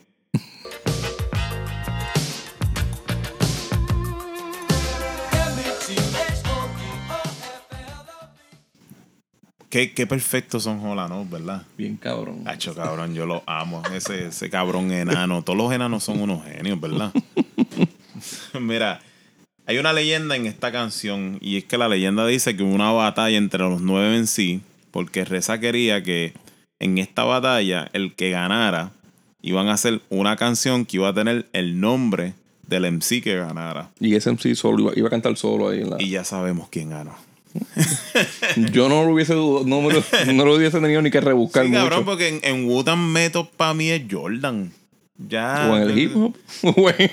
Es, es Jordan, cabrón. Ese es- todavía, todavía le mete. Tú sabes que tú, tú, si tú eras fanático de los Chicago Bulls y tú podías ver a Jordan o a los Chicago Bulls per- perdiendo por 20 y faltaban 3 minutos y él tú lo veías como venía bajando el balón suavecito. Y tú te quedabas tranquilo Te pensando que podías ganar. Tú te quedabas tranquilito porque tú decías, él lo va a sacar. Nos cogemos ahora. Él lo va a sacar. Pues eso fue Method Man y eso fue lo que hizo con esta canción. Aunque el disco ya estaba gano, este, Tote, quien ha dicho un montón de veces que Method Man es de sus MC favoritos, y creo que una de las cosas que más se nota en su estilo es el, la, muchas, las referencias, que usa muchas referencias con, con cojones. Method Man es- en esta canción, como dijimos, a Tweety, este, también tiene a Fat Albert and the Cosby Kids, eh, tiene a Mary Poppins, Esta canción en sí. tiene Living Color. Esta, esta canción, Ota, separa mucho de lo que es Reza en Wutan y Reza en Great Digas. Cuando tú escuchas ajá. Great Diga, eso es un grupo que es centralizado más en el horrorcore, pero más desde un punto de vista de la mente criminal. ¿Cómo Mm. es que funciona la mente criminal? Ellos son muchachos que son de un barrio que sí han tenido sus altercados criminales y todas esas cosas, Pero, siempre- en ese Ajá, tema. siempre mantienen una, una, una actitud juvenil y más como de niño de hablarte de Tweety, de hablarte de, de, de cómics. Ajá. Por eso es que yo creo que Wutan fue bien popular entre los blancos. Porque ellos sienten que es un grupo de rap que se siente un poquito más cercano a las mismas cosas que a ellos les gustan, aunque sean de otra extracción, otro Sí, background. sí, sí. ¿Verdad? Porque, Na- Nas te cuenta la historia de la calle de los negros. Exacto. Igual Y- que Rakim, igual que. que Igual que, Snoop lo que te cuenta es la historia de los negros pimps. Exacto. De la bellaquera y de todo lo eso que es con Los negra. Ángeles con Dr. Dre, Warren todas esas cosas. Y esos son, en un Cadillac. y esos son cosas que un blanco de un suburbio no podía relacionarse por más que le gustaba el estilo. Pero ya películas, muñequitos, referencias a, a, a Hall and Oates, Ajá. A un montón de cosas, pues eso es lo que hacía que los blancos como que... Porque Wudan Clan es huge entre los gringos blancos. Ujú. Tú lo puedes ver en Walmart. Sí. Con una camisa de Wutan Clan y tú vas a ver... en Forever 21. tú vas a ver 25 mil blancos con una camisa de Wutan Clan. Ajá. Pero es por eso, es por, es por la cercanía que hay con las películas, la cultura pop, que ellos marcan mucho eso en sus canciones. A- al contrario del otro grupo de, de, de Reza, que es Great Digas, que es más lo que es como Ghetto Boys, pero desde una perspectiva de psicópata, Sí, eh, de eh, esto, salud esto es mental. hardcore, esto es rapcore, aquello es horrorcore, le meten Exacto. lo fuerte de verdad. Exacto. Este, en esta canción, Method Man y Raycon están hablando de cómo torturarían a alguien eh, al final. Y en verdad no hay canción en este disco que tenga mejores versos que esta. Punto. Y más cómico. Ahora viene Protect Your Neck. So what's up, man? Coolin', man. Chillin', chillin'. Yo, you know I had to call. You know why, right? Why? Because, yo, I never ever called and asked you to play something, right? Yeah.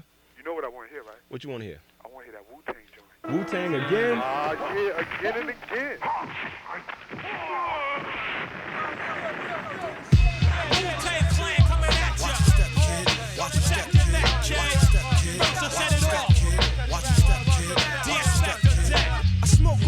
like smoking Joe Frazier, the Hellraiser, raising hell with the flavor. Terrorize the jam like troops in Pakistan, swinging through your town like your neighborhood Spider-Man. So uh, tick tock and keep ticking. When I get you flipping off the shit I'm kicking, the Lone Ranger, co-ed, danger, deep in the dark with the art to rip the charts apart. The vandal, too hot to handle your battle. You're saying goodbye like Tevin Campbell. Roughneck, inspector Dex on the set. The rebel, I make more noise than heavy metal. The way I make the crowd go wild. Sit back. ¿Te gusta esta canción, Luisito? Me encanta. Me encanta el principio. Este fue el primer single del disco. El, pri- el principio soy yo. Tú sabes lo que yo quiero escuchar, ¿verdad? A Wu-Tang, Johnny. Y el tipo, otra vez. Again and again. Esto salió en diciembre del 92 como promo para el disco. Aquí rapean todo, menos más tequila. Este, eh, Incluyen una escena de pelea de Executioners of Shaolin. ajá. La, la letra de este más abierto, todo ahí roncando y jodiendo. esto como se, como, como se oye la canción es lo, la dinámica que había en la- el momento de grabación del disco. Ahí están los siete batallando. Esta es la batalla, Sí. esta es la batalla entre ellos. A ver cuál se escucha ocho, mejor, sí. cuál, cuál se escucha mejor, cuál se gana el favor del público, cuál es el que el público le gusta más. Porque aquí no iban a pegar porque eh, ellos no estaban buscando pegar por lindo ni por las caras. Ellos están comiendo con ellos mismos. Ellos lo que están es buscando dentro del base del fanático del hip hop, buscar a gustar más con las rimas, porque ellos son Wutan y pues, con técnica, con técnica de la rapear. técnica, las espadas, son las líricas. Este, en esta canción eh, empieza con el primer, el primer sampleo del pitito ese de The JBs en The Grunt, que lo voy a poner ahora.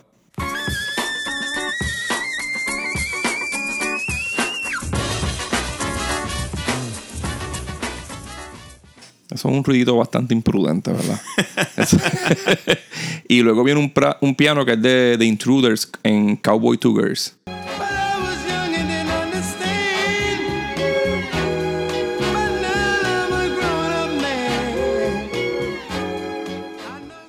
Y más adelante se escucha la campana de El Cool J en Rock Devils. Cool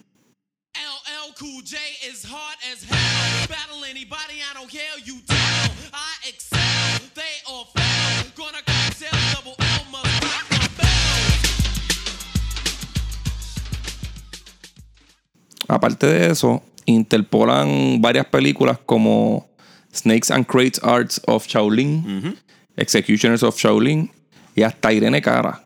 Este, este track, como tú dijiste, parece un, eh, eh, para mí parece como un cipher. La mismo, el mismo título lo dice, Protect Your Neck. Si, si como dijimos ahorita, si las líricas de ellos son las espadas, es mejor que protejas el Que le cuello. van a tumbar en la cabeza. Que de hecho, otra de las películas favoritas de Reza es The Master of the Flying Guillotine. Ajá. En la película en donde pues el maestro de la guillotina voladora lo que hacía era que se las tiraba para cortarle las cabezas. Mandolina. La letra, la letra es de, de ellos demostrando sus estilos, sus técnicas. Y esta fue la canción que los ayudó a conseguir el deal con Loud Records. Utan se supone que fuera solo Risa, Old Dirty Bastard y Giza. Hasta que Risa le enseñó este beat a todo el corillo y les dijo: Yo quiero hacer un disco con todos ustedes. y todo está cabrón. Y aquí este es el resultado. Este es el resultado. La próxima canción, ya nos estamos casi despidiendo, es una de mis favoritas del disco. Y se llama Tears.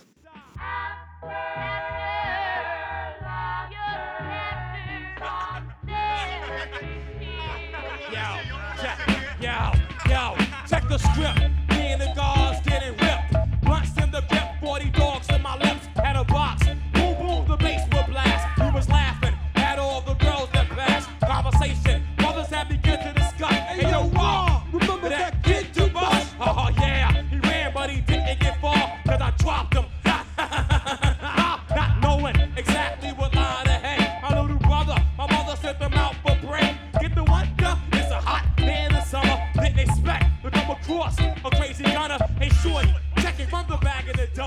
But he was brave.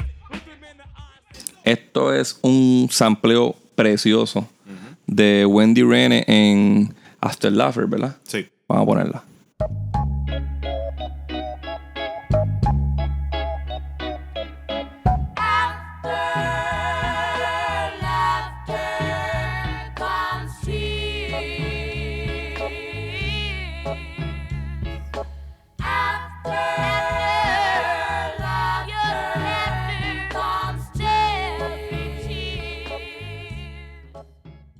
Tears fue el B-side del single de Protect Your Neck. Eh, aquí también hay interpolaciones de y, y sampleos de Wilson Pickett y uno de Barbara Streisand. Que aquí respetamos y, y adoramos mucho a Barbara Streisand, ¿verdad? Eso es así. Somos fa- fieles fanáticos de ella. Somos súper fanáticos de Barbara. Pero el que importa como tal es este, el de Wendy Renner, porque esta es la canción. fanáticos nivel de que somos tan fanáticos que la vemos hasta linda. Ajá, la vemos linda y la vemos bien graciosa. ¿no? Eh, pero en verdad el que importa es el de Wendy Renner porque el, beat es alrededor de esa, de esa canción. Exacto. De After Laughter. Eh, es un verso de Risa contando una historia de un chamaco que celebró cuando mató a otro, Ujú. Pero luego vengaron su muerte. Exacto. Y el otro es un verso de Ghostface hablando de un pana que se la chingaba sin condón a todas.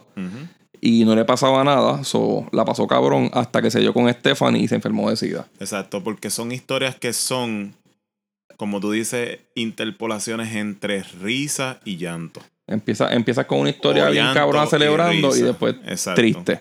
Es como, es como básicamente historias que tienen calma. Ajá, esto es un karma. Exacto. Eso es como tú criticarle los hijos a todo el mundo y después que tu hijo salga casqueteándose metiéndose el dedo en el culo. qué, qué cosa más miserable. Eso, exactamente eso mismo, y la cabrón. gente pidiendo y la gente pidiendo la miel de video ese para verlo y yo cabrón No, eso fue el primer día. El segundo día era todo el mundo este, uniéndose. A mí que se vayan para el carajo todos, cabrón. Me dan lo mismo todos, cabrón, cabrón. Molusco una persona en Twitter puso Molusco es capaz de entrevistarlo cabrón yo soy yo yo soy de pensar que Molusco es capaz de haberlo mandado a que hiciera eso Ajá. ¿ok? Sí, sí, claro. porque yo creo que de ese cabrón yo creo Pues cualquier cabrón, si él hizo el, el video ese que fue dando explicaciones y qué sé yo qué hostia, es monetizando, cabrón. Le está sacando chavo la histo- a la- el trauma que va a tener ese nene. Claro, porque ya ese cabrón está. tiene su mente corrompida completamente. Él solo piensa en números y dinero. En engrandecerse y tratar de ser lo más longevo posible en el medio. Sea de la manera en que sea. Sí. Y eso sí. Él sabe que él ha podido sacar partido a las cosas malas. Claro. Y ahora lo vio hasta como algo. Él es, lo- una, él es una persona, él es un cabrón. tierra. Él es, él es un tierra que él no domina. Él no domina el tema del ámbito en donde está. Que se le nota por encima que no lo domina. Chente lo domina mejor y yo pienso que Chente tampoco lo domina. Pero Molusco no domina un carajo Nada, de lo que tema. trata de hablar. Él simplemente él busca lo que está pegado. Y ya. Eso es todo. Y se reguinda de ahí. No tiene nada que ver con Wutan Clan, pero pues. Ujú. Esta pista está tan y tan cabrona. Volvemos otra vez a lo- al, al sample de Wendy Renner. Está tan cabrona que después que se acabó la canción, la dejan un rato sonando. Y se te queda en el cerebro. Se te marcando. queda, ese pianito se te queda en la mente. Lo tengo ahora mismo ahí jodiéndome. Este, este fue el primer track que grabó Risa con todo el crew como tal. Después que decidieron formarse como corillo. Eh, vamos para el remix, ¿verdad? Esto es como un remix. Eso es como un remix. Utan de Seven Chamber parte 2. No sé por qué le pusieron parte 2 porque es la misma canción, pero con otro beat. Punks in the back, come on in the trap to wow. Back to 19.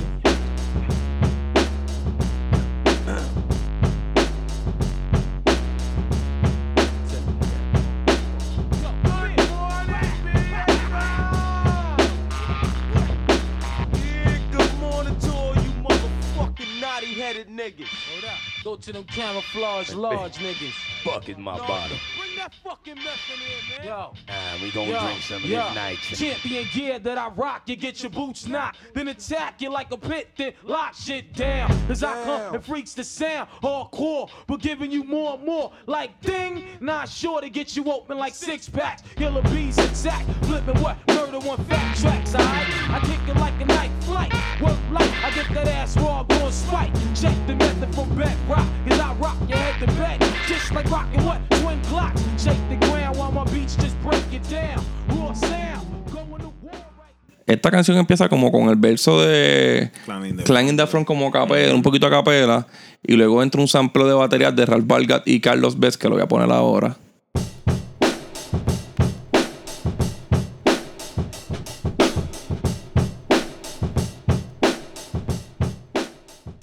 Pues como dijimos, esta es la misma canción del Seven Chamber, pero con otro beat. Con un beat más cabrón. Para mucha gente esta es mejor versión que la otra. es un beat más Yo no, el beat es mejor, pero yo no, yo creo que a mí me gusta más la versión primera. Ah, pues, es que estoy pues, acostumbrado a escucharla como te mucho en el digo, disco. no, a lo mejor es también cuestión de gusto, pero coño, el beat está cabrón. Está bien, hijo de puta. Eso es un beat que, como te estaba, como estábamos hablando en la pausa, eh, todavía lo imitan. Todavía buscan sonar así. Eso es así. Este, después de esto, lo que viene es como un conclusion, que son ellos hablando y termina como con Protect Neck. Ajá. Este, que eso lo voy a dejar para el outro. Sí, que eso es como prometiendo una segunda, como una segunda parte. Ajá. Tú sientes a, a continuación. Sí, termina bien película prometiendo una segunda parte. No es que lo dice implícitamente, pero como termina, ese es el vibe que te da. A este, a, esta, a este disco no hay que darle rating. Este disco es un 100 de 10. Esto Este- es una falta de respeto. Esto, esto es una, esto es un disco que marcó una generación. Y, y hizo que los colectivos funcionaran y pegaran. Porque hasta, hasta este entonces sí hubieron colectivos como este Sonic, como Ultramagnetic en sí, como, o sea, hubieron varios colectivos, pero ninguno estaba como Ah, que sí, esperaba que este durara tanto. O sea, No. porque en cada colectivo siempre tú tienes una cara. Por ejemplo, Public Enemy salió y tú tenías un bonche de gente, pero todos rodeados en la figura de Choti. Ujú. Hasta Flavor, Fla- hasta Terminator Todo, X. todo, sí. Todos estaban rodeados en la figura de Choti. Siempre es uno, ¿verdad? ¿Quién Siempre ¿Quién era en Cypress Hill?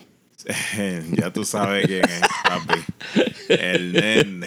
Y en WA. El- ya tú sabes. Entonces- por lo menos, bueno, Ahí, do- podía- ahí podían ser dos. ahí podían ser dos, porque por lo menos, ¿cómo te digo? Dr. Dre y Ice Cube, que era la, la, La letra, libreta. ma- la letra maestra. La libreta del corillo. Pero para que tú veas, yo pienso que si Dr. Dre se hubiese salido de NWA y Ice Cube hubiera seguido, NWA se hubiera sido Seguía, NWA. seguía, claro. Pero sin Ice Cube No, no sirve. se fue NWA. Porque en ese momento todavía Dr. Dre no era el dios en el que se convirtió. No, no, no, no, todavía. Tenía mucho que probar. Era un MC bastante average. Tenía, tenía mucho que probar. Sí. Pero como íbamos diciendo de Wutan, probó que un colectivo podía funcionar y ser longevo. Les dio confianza a otros colectivos. Después había un cojón. Y mano, yo pienso que Wutan Clan es el grupo de rap que Perfecto. se va a ir con nosotros hasta el día en que nosotros este, nos vayamos para el otro barrio. Porque yo siento que a los 80 años todavía voy a seguir hablando de Wutan Clan. Yo todavía el grupo de, el grupo de rap, el colectivo de rap que recuerdo de los 90, así que, que todavía lo escucho se- seguido, es Wu-Tang Clan. Y no solamente eso, fue tan resonante para nosotros que en mayor o menor grado siempre tratamos de mantenernos vigentes con todo lo que hacen. O sea, a mí de Reza me ha defraudado una y otra vez haciendo películas y cada vez que hace una película vuelvo a ver sus películas a ver si, coño, si se le pega algo bueno de todas las películas que él creció Ajá. viendo. Este, aunque él es excelente haciendo score porque él hizo el score de Kill Bill 1 y de, de Way of the, de Ghost Dog, de Way of the Samurai de. Jim Jarmusch este, con Forrest Whitaker, él hizo el score de ahí, salió ahí. Eh, Él hizo los de Kill Bill. el, el de uno. El Ajá, de, la uno. El, el de la uno. Y pues, tú sabes, yo siento que él es un tipo bien talentoso. Él es como. Es él y él, él en el rap y Rob Zombie en el rock. Ellos son como la misma persona. Tienen como. Hacen películas, Exacto, tienen los producen. mismos gustos, el mismo genio. Lo único que para mí mi, y mi gusto, pues, ¿sabes? Rob Zombie dirigiendo está cabrón. A mí me encanta Rob Zombie. de verdad. el- Yo veo Que arte. mucho lo ama, yo, cabrón. yo, yo veo arte donde todo el mundo ve mierda. pero en verdad yo veo un arte cabrón en esas cosas que él dirige. Este, y pues de Reza, eh, dirigiendo películas, no mucho pero creo que es un genio, creo que creó un concepto que va a perdurar con nosotros para siempre. Y lo hizo basado en lo que no es lo más fácil, pero es lo más que la gente se debería pegar, que es la cultura popular, con las cosas que nosotros nos criamos viendo. Wu-Tang es grande para los gringos blancos, es grande para los negros, es grande para los hispanos, es grande para los mexicanos. Los mexicanos en LA escuchan Wu-Tang. Ujú. Wu-Tang es para los asiáticos. Wu-Tang is for the kids. claro. Wu-Tang es para todo el Claro, mundo. sí. Hay un montón de mercancía para nenes chiquitos con el Wu-Tang is for the kids. Wu-Tang está muy hijo de puta, Wu-Tang forever. este, vámonos. Vámonos. Mira, ¿dónde te leen? En LGRN en Twitter. A mí, Hotax Twitter, Acorde y Rimas Twitter y Facebook, Acorde Rimas Instagram, en Cinta Podcast en Twitter y en Patreon como Acorde y Rimas. Nos fuimos que tenemos que hacer otro episodio hablando de Method Man. True, Enough protect your respect neck, back, baby. baby. Respect due, Paul. Peace. Peace. Word up, Wu Tang in the house. So man, yeah, a lot of people, a lot of people into y'all. I guess, I guess they could, you know, feel, you know, the realness. The, you know, when they, they could, they could, they could, they could feel the vibe. And I think hip hop. That's what I be telling a lot of people, and a lot of record promoters, and a lot of, you know, a lot of, a lot of, a lot of artists. I mean, it's like, you know, it's something. It's music that you gotta touch and feel. You know what I'm Mm. saying? And I think, I think that comes across. I think that comes across well in the video. I think probably when I haven't seen y'all live yet. I'm waiting for the chance. But uh, I'm pretty sure that, that, that that's probably what it's like. You know, you probably really get into it. And they can hear it. I guess they, you hear hear it in your voices when you're saying the rhymes. Yeah. Um, I mean, what what what would y'all say your style is? It's our secret. Never teach the Wu Tang.